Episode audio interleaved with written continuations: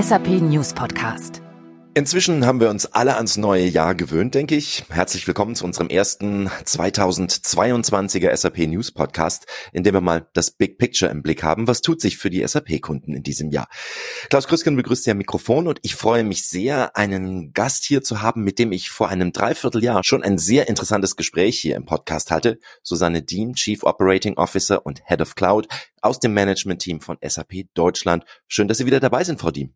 Danke, Herr Grüsken. Ich freue mich auch sehr. In 2021 hatten wir uns hier über Rise with SAP unterhalten. Da werden wir heute auch nochmal drauf zu sprechen kommen.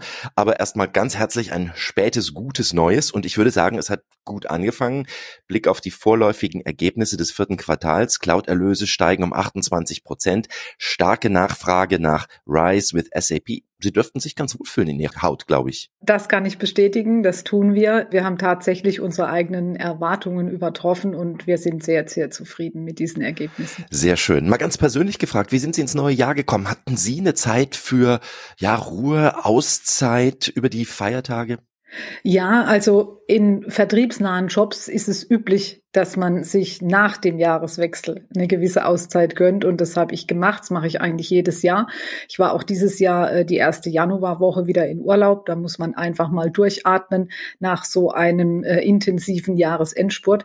Und ich war dieses Jahr in den Bergen und ich habe eine wundervolle Zeit dort verbracht, weil es nämlich wunderbar geschneit. Sehr schön. Das war also ganz Ganz, ganz schön. Ja, Schnee habe ich noch kaum gesehen in diesem Jahr. Was war Ihr persönlicher, ja, wie könnte man es nennen, ähm, Happy Moment in 2021? So eine Zeit, in der Sie mal gar nicht an die Arbeit gedacht haben und auch nicht an Corona, wenn es überhaupt möglich ist.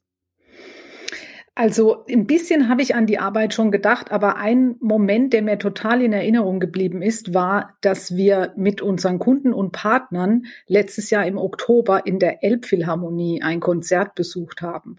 Und aufgrund dessen, dass es so eine lange Zeit war, äh, in der jeder von uns überhaupt gar keine kulturelle Veranstaltung besuchen konnte, finde ich, war das ganz was Besonderes. Und das ist mir einfach als so ein Wow-Erlebnis und ein totaler Happy Moment in 2021 in Erinnerung geblieben. Sehr schön. Ja, und ansonsten privat, äh, ja, ich habe eigentlich jeden Morgen, wenn ich ehrlich bin, einen Happy Moment. Ich habe einen jungen Hund und äh, eine Minute nachdem mein Wecker klingelt, steht er vor meinem Bett und freut sich tierisch, dass ich wieder aufwache um 6 Uhr.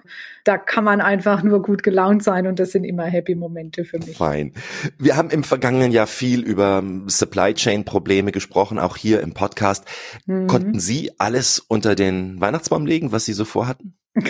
Ja, also äh, das hat tatsächlich geklappt, aber ich gebe zu, ich habe wirklich auch das meiste im Internet bestellt.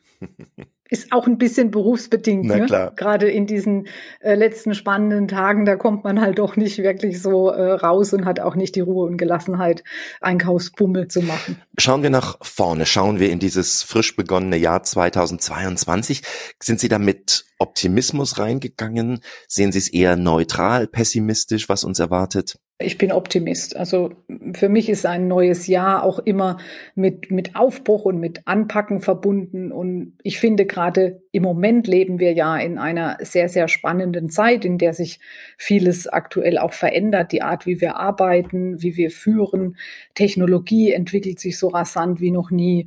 Ich habe gelesen, dass Frauen auch endlich die Vorstandsetagen erobern. Es waren so viele Frauen im Vorstandsetagen wie bisher noch nie in 2021 ja und vieles mehr. Und nachdem ich auch äh, eine Umfrage des Instituts der deutschen Wirtschaft gelesen habe, in der steht, dass 48 Wirtschaftsverbände, kein einziger von diesen irgendwie einen Produktions- oder einen Geschäftsrückgang in 2022 erwartet, glaube ich, dass wir optimistisch in das Jahr gucken können und das passt zu meiner Grundhaltung eh. Zu diesem Neuanfang äh, gehört ja auch, was sich so politisch tut. Wir gehen mit einer neuen Regierung in dieses 2022. Was sind Ihre Gedanken zu diesem Neustart mit der Ampel?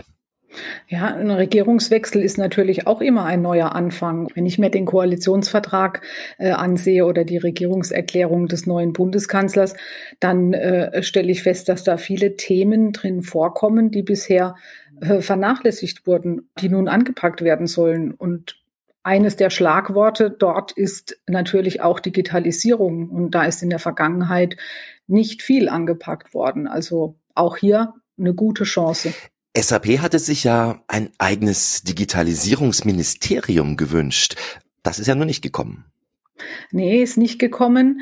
Ja, ich sag mal so, ein eigenes Digitalministerium wäre, finde ich, schon eine gute Sache gewesen, aber ehe so ein neues Ministerium mit entsprechenden Kompetenzen dann auch ans Laufen kommt, das dauert natürlich auch seine Zeit. Mhm. Und so gesehen ist vielleicht die jetzige Lösung dann doch gar nicht so schlecht. Ich finde, wichtig ist, äh, dass es jetzt mit Deutschland endlich mal vorangeht in diesem Thema. Vorangehen, ist die Politik denn schnell genug für die, die Technologieanforderungen der Zeit? Ganz ehrlich gesagt, ich finde, bisher war sie es nicht. Ich finde, jetzt haben wir eine gute Chance, schneller zu Lösungen zu kommen. Ich pick da gerade mal ein Thema heraus, Frau Diem. Wie stehen wir da in Sachen digitale Verwaltung? Also das, das E-Rezept, das hier kommen sollte, das wurde zum Beispiel zehn Tage vor der Einführung gebremst. Ja, richtig. Ich bin der Meinung, wir stehen da ehrlich gesagt nicht besonders gut da. Also die Nationenrankings in der EU zeigen zum Beispiel auch, dass wir gerade mal Mittelmaß sind und dass andere Länder sehr viel weiter sind als wir, auch und gerade mit SAP-Lösungen. Und ich würde mir für Deutschland wünschen, dass es bei uns auch so wird. Es gibt einige gute Beispiele. Die bayerische Landeshauptstadt München hat zum Beispiel gezeigt, wie es gehen kann, indem sie schon vor Corona sehr viele interessante Projekte gestartet hat, wie man ganz praktisch Verwaltungsvorgänge für die Bürger durch Digitalisierung vereinfachen und verbessern kann. In Summe ist die Pandemie sicher ein Treiber für die digitale Verwaltung und damit natürlich auch für mehr Innovation in der Verwaltung. Innovationsbedarf in der Verwaltung auf der einen Seite, Innovation in der Wirtschaft andererseits, das sehen wir sehr viel, aber haben die Unternehmen in diesen Zeiten überhaupt, ja, ich möchte mal sagen, den, den Kopf frei für Innovation? Ich finde, sie müssen ihn frei haben, denn ohne Innovation gibt es keine Zukunft. Aber die Pandemie hat ja auch gezeigt, wie flexibel viele Unternehmen reagiert haben. Die plötzlichen Schwierigkeiten in der Beschaffung und die Notwendigkeit, den betrieblichen Ablauf trotz der Pandemie sicherzustellen, also die sogenannte Business Continuity weiter zu gewährleisten, das hat schon sehr schnell die Augen geöffnet. Ich finde, dass auch nach der ersten besonders schwierigen Phase die Mehrheit der Unternehmen sehr schnell damit befasst hat, wie im Wissen um diese Gefahren für die Zukunft jetzt vorgesorgt werden kann.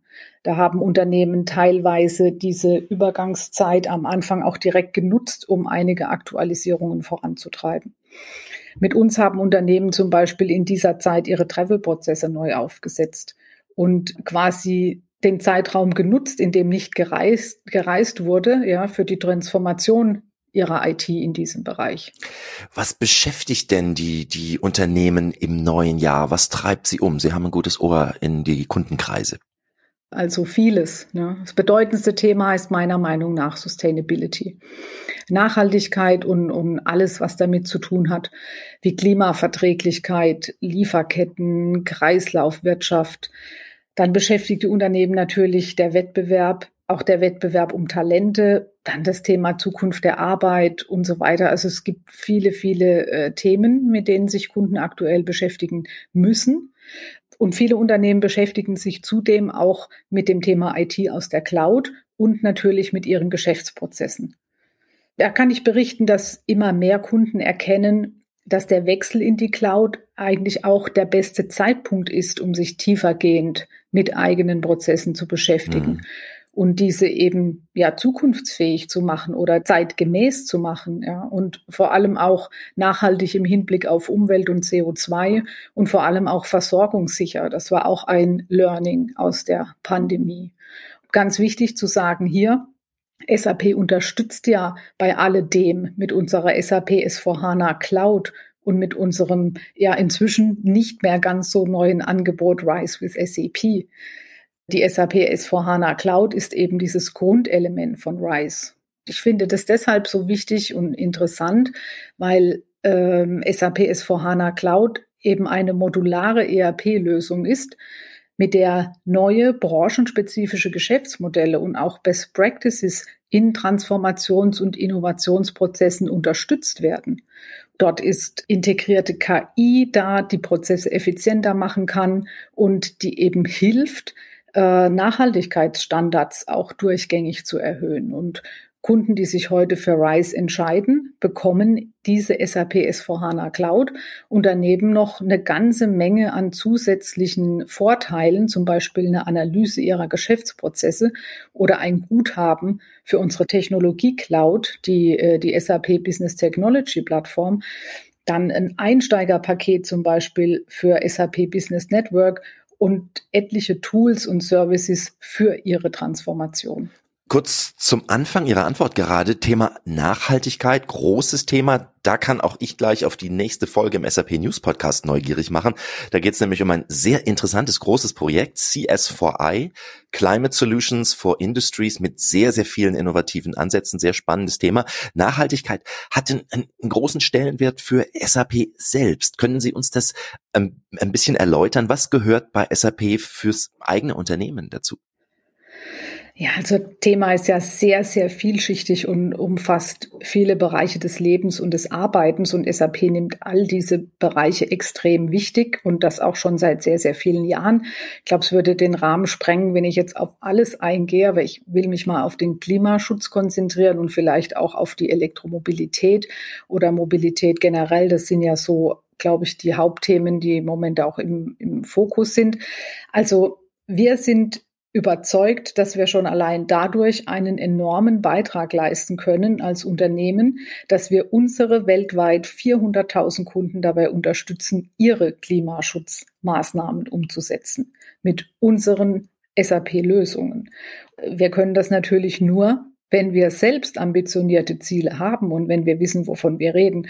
Und das haben wir. Wir haben schon vor vielen Jahren begonnen, äh, uns mit diesem Thema auseinanderzusetzen. Wir haben uns schon vor langer Zeit committed, bis 2025 CO2-neutral zu wirtschaften. Und vor einigen Monaten haben wir dieses Datum noch einmal angepasst und streben jetzt eine CO2-Neutralität schon bis 2023 an.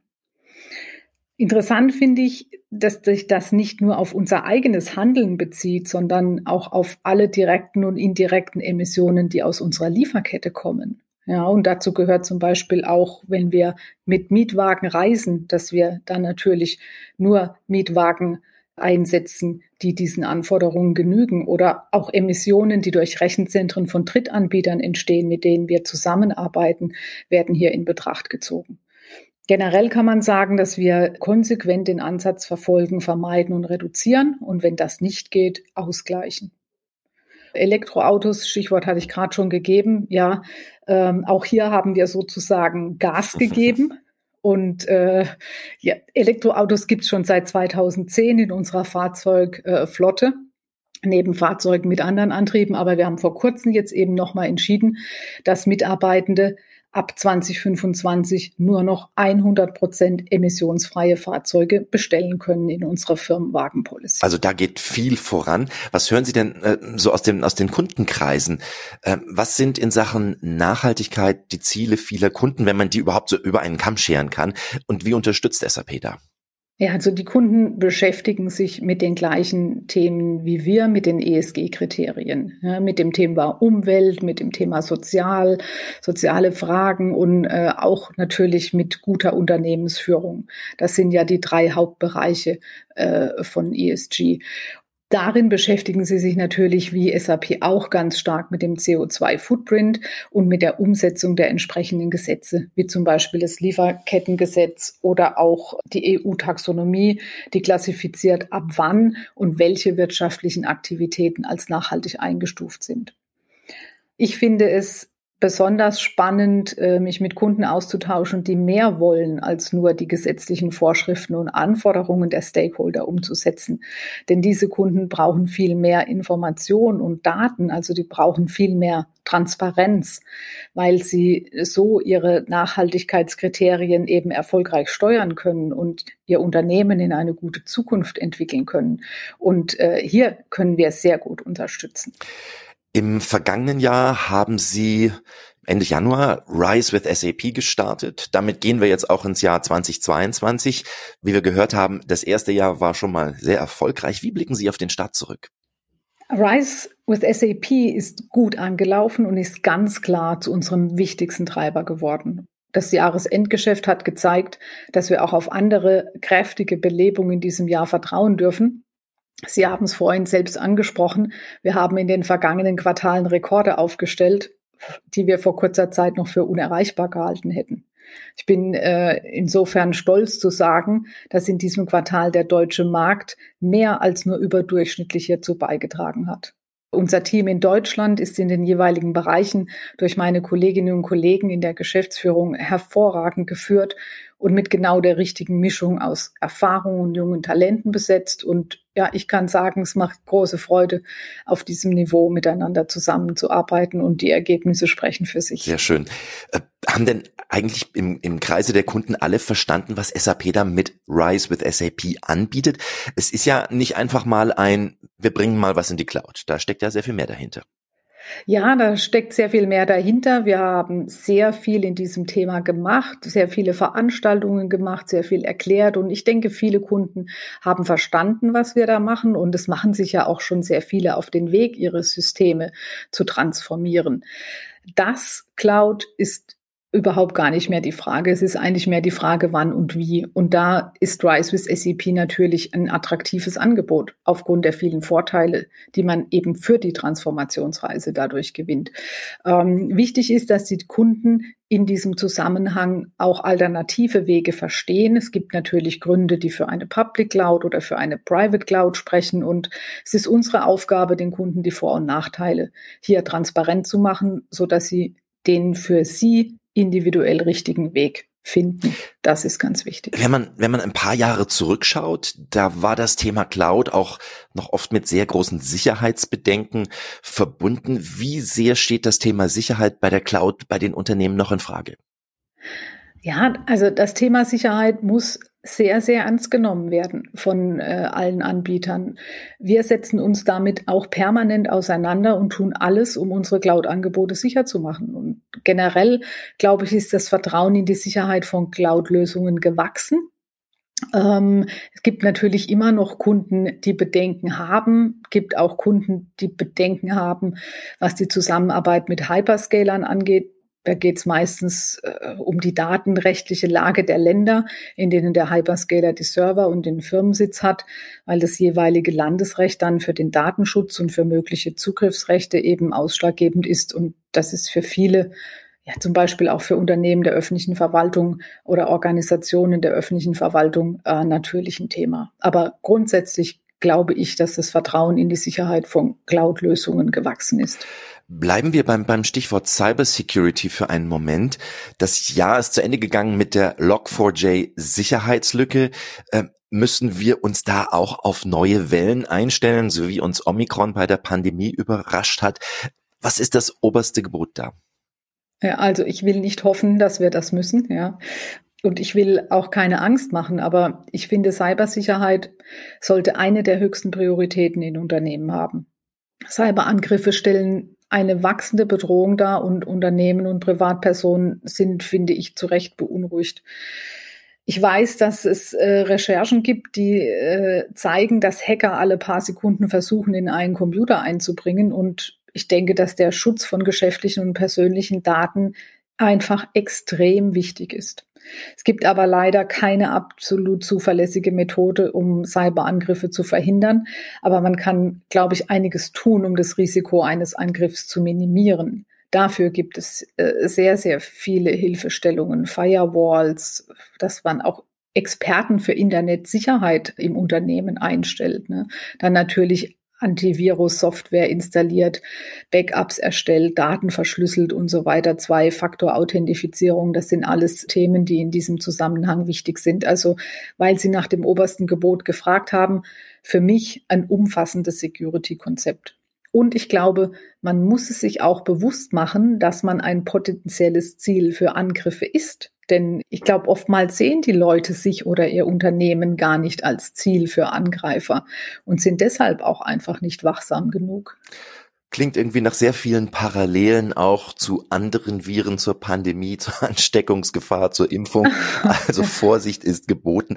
Wie hat die Zeit der, der Pandemie eigentlich SAP verändert? Was hat SAP aus der Zeit mit Corona gelernt?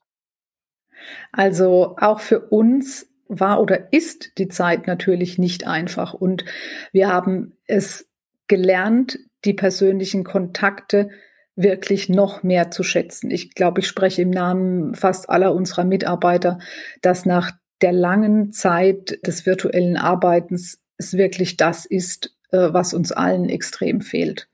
Also ich will nicht sagen, dass die Pandemie für uns jetzt so schwierig war für, wie vielleicht für manch anderes Unternehmen, gerade aus der Produktionsindustrie. SAP war es ja schon vor der Pandemie gewohnt, virtuell zu arbeiten. Wir haben ja viele globale Teams von daher war es für uns nicht ganz neu und der Umstieg war für uns auch einfach. Wir haben auch das eine oder andere in der Pandemie erreicht, was den Leuten sehr gut gefällt. SAP war schon immer ein Vorreiter im Thema Vertrauensarbeitszeit und die Pandemie hat jetzt dazu geführt, dass wir auch noch eine Vertriebsvereinbarung zum Thema Arbeitsplatzmobilität abschließen konnten. Das heißt, unsere Mitarbeiter können nun völlig frei entscheiden, von wo aus sie arbeiten möchten, von zu Hause oder von SAP oder aus dem Café und viele empfinden dies als den richtigen Schritt in der heutigen Zeit und schätzen dieses Vertrauen und diese Flexibilität auch sehr. Aber unterm Strich, da spreche ich, glaube ich, wirklich im Namen vieler Kolleginnen und Kollegen, die persönlichen Kontakte werden heute mehr wertgeschätzt, glaube ich, denn je. Und danach sehen wir uns am allermeisten zurück. Ich denke auch, was, was vielen fehlt, ist ähm, so das Networking bei großen Events, denn auch das ist ein Miteinander. Und auch da sind wir in diesem Jahr noch ein bisschen äh, eingeschränkt oder stark eingeschränkt. 7. Februar, das ist der Start für die SAP Now Germany. Da kommt ein wieder neues Format auf uns zu, das den heutigen Zeiten gerecht werden soll. Äh, wie wird das aussehen? Ja, es ist tatsächlich ein etwas anderes Format als letztes Jahr, fokussierter und auch industriespezifisch. Wir starten äh, mit dem Kickoff mit einer Talkrunde in ganz prominenter Besetzung am 7. Februar um 10 Uhr. Wir konnten Frank Thelen, Tech-Investor und Unternehmer gewinnen. Und Frank Thelen wird mit Alexander Kleger über Transformationstrends sprechen und über revolutionäre Technologien in 2022, was sicherlich sehr spannend wird. Klingt so, ja. Und dann ja, dann gehört zu dem Format, dass wir in den folgenden Tagen sogenannte Industrie-Talks, geleitet von unseren Industry-Heads, präsentieren und dort über ganz spezifische Trends und Erfahrungen aus diesen Industrien, vor allem auch im Dialog mit den jeweiligen Kunden sprechen. Wir starten diese Reihe am 8. Februar mit der Automobil- und Fertigungsindustrie sowie mit dem Industrie-Talk Handel, Prozessindustrie, Chemie und Life Science am 9. Februar ist dann der Tag der Service-Dienstleister und am 10. Februar schließen wir die Woche mit Public Services und Healthcare ab. Volles Programm also. Frau Diem, bevor wir zum Schluss kommen, was ist für Sie der wichtigste Begriff im Dialog, im Miteinander mit dem Kunden? Haben Sie da einen, wo Sie sagen würden, ja, darauf kommt es zuallererst an? Darf ich ehrlich sein? Es ist und bleibt das Wort Vertrauen. Ich bin der Meinung, das ist nach wie vor die Basis für eine erfolgreiche Zusammenarbeit mit dem Kunden. Und aus einer Vertrauenssituation kann Wunderbares entstehen. Und ohne Vertrauen, finde ich, wird es eben einfach nichts. Ja, und meiner Meinung nach gilt es nicht nur im Umgang mit dem Kunden, sondern auch im Umgang mit den Mitarbeitern. Und für mich ist es das Allerwichtigste. Dankeschön. Susanne Diem, COO und Head of Cloud von SAP Deutschland. Danke für Ihre Zeit. Danke für die Einblicke viel Erfolg weiterhin, dass wir auch bei 2022 äh, schöne Erfolge erleben werden. Ein gutes Jahr voller Optimismus und Chancen wünsche ich Ihnen. Ja, vielen Dank und äh, ich wünsche Ihnen auch alles Gute, Herr Krüsken. Bleiben Sie gesund und zuversichtlich. Danke. Wir hören voneinander und Ihnen, die Sie zugehört haben, allen ein herzliches Dank fürs Dabeisein. Und wenn Sie schon mal ins Thema unseres nächsten Podcasts vorausschauen wollen, gehen Sie auf cs4i, cs4i.org. Lohnt sich, Thema Nachhaltigkeit. Die nächste Folge unseres SAP News Podcasts finden Sie wieder überall dort, wo es Podcasts gibt. Klaus Krüsken sagt Danke und bis bald.